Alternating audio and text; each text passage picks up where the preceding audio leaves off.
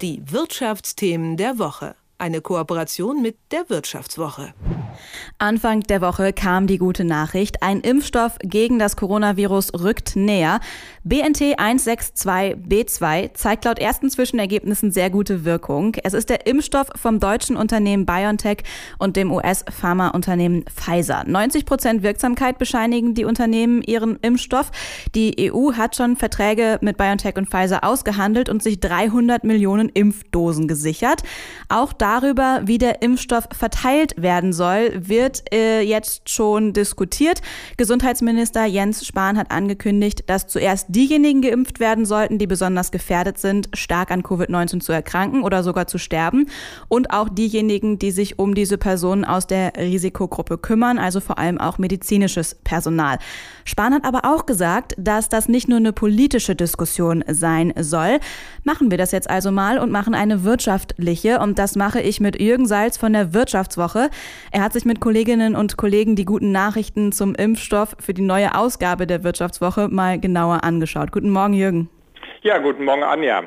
Bleiben wir erstmal bei der Verteilung des Impfstoffs in Deutschland. Wie kann denn eine faire Verteilung sichergestellt werden, bei der A niemand vergessen wird und äh, B sich aber auch niemand mit viel Geld vordrängeln kann? Ja, also noch ist dieser Impfstoff, ja, also das sind tolle Neuigkeiten, die dann am äh, Montag aus, aus Mainz kamen, aber noch ist dieser Impfstoff ja nicht, äh, nicht zugelassen. Das wird noch ein paar Wochen äh, dauern. Und dann laufen bereits die Vorbereitungen, um Impfzentren äh, zu errichten. Also wo die Leute dann hinkommen sollen, um sich impfen zu lassen. Und dabei gibt es jetzt äh, erste Überlegungen zu einer äh, Priorisierung, wie du das erwähnt hattest, äh, dass zuerst Vorerkrankte und Ältere und dann die Mitarbeiter im Gesundheitswesen drankommen und dann auch besonders relevante Berufsgruppen mit äh, vielen Kontakten, also Polizisten, Feuerwehrleute, Lehrerinnen und, ähm, und Lehrer. Äh, das muss alles noch ein bisschen weiter äh, ziseliert werden und die, die Pläne dann zur Priorisierung noch äh, stärker ausgearbeitet werden. Also da soll es dann Impfzentren geben. Und wie sieht es ähm, weltweit aus? Es reicht ja nicht, dass nur wir hier in Deutschland und die Menschen in reichen Industriestaaten ähm, geimpft werden. Die ganze Welt braucht die Impfung ja, damit das Coronavirus ähm, wirklich erfolgreich eingedämmt werden kann. Wie ist es denn bei ärmeren Ländern? Ihr habt in eurem Artikel auch geschrieben, dass nur wenige Länder überhaupt die Infrastruktur haben, um den Impfstoff, der jetzt gerade entwickelt wird von BioNTech, überhaupt zu transportieren. Das muss nämlich bei minus 80 Grad erfolgen. Mhm. Ähm, ja, das fand ich auch erstaunlich, was die Kollegen da, ähm, da recherchiert haben. Im Prinzip ist es so, die, die Pandemie, die Corona-Pandemie ist erst zu Ende, wenn sie, wenn sie für alle zu Ende ist, also auch bei den, äh, auch bei den Entwicklungsländern. Und es ist natürlich so, dass sich die Industrieländer äh, schon den größten Anteil dieser Impfstoffe durch entsprechende Verträge, die sie gemacht haben, äh, gesichert haben. Da werden also die Entwicklungsländer dann ähm, sicher noch eine Weile dann hinten anstehen, leider. Äh, es gibt da so verschiedene Initiativen, um auch die Entwicklungsländer äh, zu, ähm, zu unterstützen. Äh, da hat zum Beispiel auch die Bundesregierung im Frühjahr 6,5 Milliarden Euro für, für gegeben. Aber der Impfstoff wird zu großen Teilen erstmal in die Industrieländer gehen. Ähm, Hinzu kommt das logistische äh, Problem. Dieser, äh, die Impfstoffe müssen ja dann hin und her geflogen werden durch die ganze Welt und auch entsprechend äh, gekühlt werden.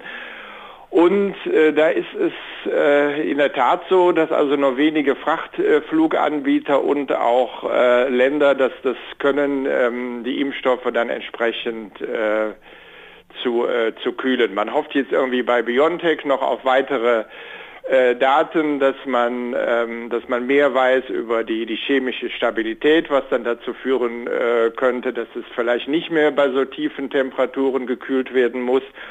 Und es gibt ja noch ein anderes Unternehmen, das ähm, ist die Firma CureVac aus, aus Tübingen, die auch an einem Impfstoff arbeitet, der aber äh, wahrscheinlich, wenn, dann erst äh, Mitte nächsten Jahres äh, kommen wird. Und die haben gestern angekündigt, dass sie in ihren Tests gesehen haben, dass dieser äh, Impfstoff, den sie da gerade machen, auch drei Monate lang bei normalen Kühlschranktemperaturen äh, gut gelagert werden kann. Okay, also es wird nicht nur diesen einen Impfstoff geben, sondern auch äh, andere. Wie sieht es da generell aus mit der Entwicklung? War es jetzt, sag ich mal, Zufall, dass BioNTech und Pfizer die ersten waren, die, die jetzt äh, konkrete Zwischenergebnisse und so gute Zwischenergebnisse veröffentlicht haben?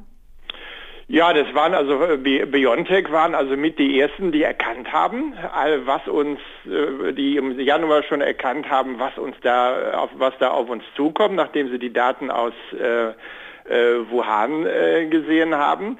Die haben dann in Rekordtempo das, das ganze Unternehmen dann darauf ausgerichtet, diesen, äh, diesen Impfstoff zu finden. Aber es gibt natürlich auch andere Anbieter äh, und es werden noch ein paar andere Impfstoffe in nächster Zeit auf den Markt kommen. Es gibt da so S-Unternehmen, äh, Moderna zum Beispiel, es gibt AstraZeneca aus, äh, aus Großbritannien, es gibt CureVac aus Tübingen und viele, viele andere, die alle äh, schon, schon größere Tests an Menschen machen für diese, für diese Impfstoffe. Also da wird noch mehr kommen, da wird sicher auch eine Menge Rückschläge äh, geben. Es wird nicht alles funktio äh, funktionieren.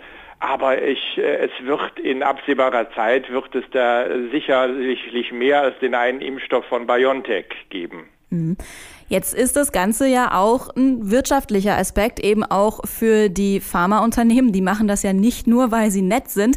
Wenn es jetzt dann mehrere Impfstoffe gibt, kann es da auch dann zu einem Konkurrenzkampf kommen? Ich meine, aus ethischer Sicht ähm, würde ich dann nämlich sagen, dass da eine Pandemie und Menschenleben für wirtschaftliche Zwecke ausgenutzt werden. Äh, ich glaube ich glaub nicht, dass es zu einem großen Konkurrenzkampf kommt weil oh, also um diese Pandemie auszurotten, müssen ungefähr ähm, schätzungsweise ähm, äh, sechs, fünf bis sechs Milliarden äh, Menschen geimpft werden so und dann auch noch zweimal geimpft werden. Also das ist schon eine irre Zahl. Da ist dann schon Platz für, äh, für verschiedene Anbieter, ähm, für mehrere Impfstoffe. Und ich glaube letztendlich auch nicht, äh, klar, die Pharmaindustrie will Gewinne machen. Ich glaube aber nicht, dass sie sich daran eine goldene Nase verdienen wird, äh, weil natürlich der, der öffentliche Druck ist sehr hoch, um die Preise dann äh, entsprechend niedrig zu halten. So die Pharmaunternehmen äh, verhandeln auch mit, mit ganzen Staaten oder Staatenverbünden wie der EU um ihre Impfstoffe. Das heißt, da ist auch auf der anderen Seite eine entsprechende, ähm, eine entsprechende Nachfrage gemacht.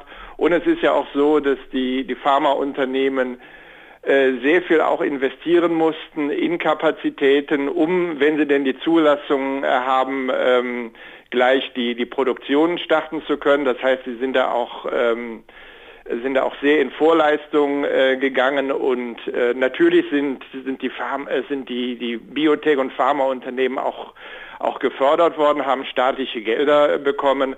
Aber aus den genannten Gründen glaube ich noch nicht mal, dass das jetzt so das Riesengeschäft für die Pharmaindustrie wird. Ein Impfstoff rückt also auf jeden Fall näher gegen das neue Coronavirus, auch wenn es doch noch ein wenig dauern wird, bis es dann soweit ist und die Corona-Pandemie gegessen ist, sage ich mal. Vielen Dank, Jürgen, für das Gespräch. Gerne, alles Gute. Tschüss. Die Wirtschaftsthemen der Woche. Eine Kooperation mit der Wirtschaftswoche.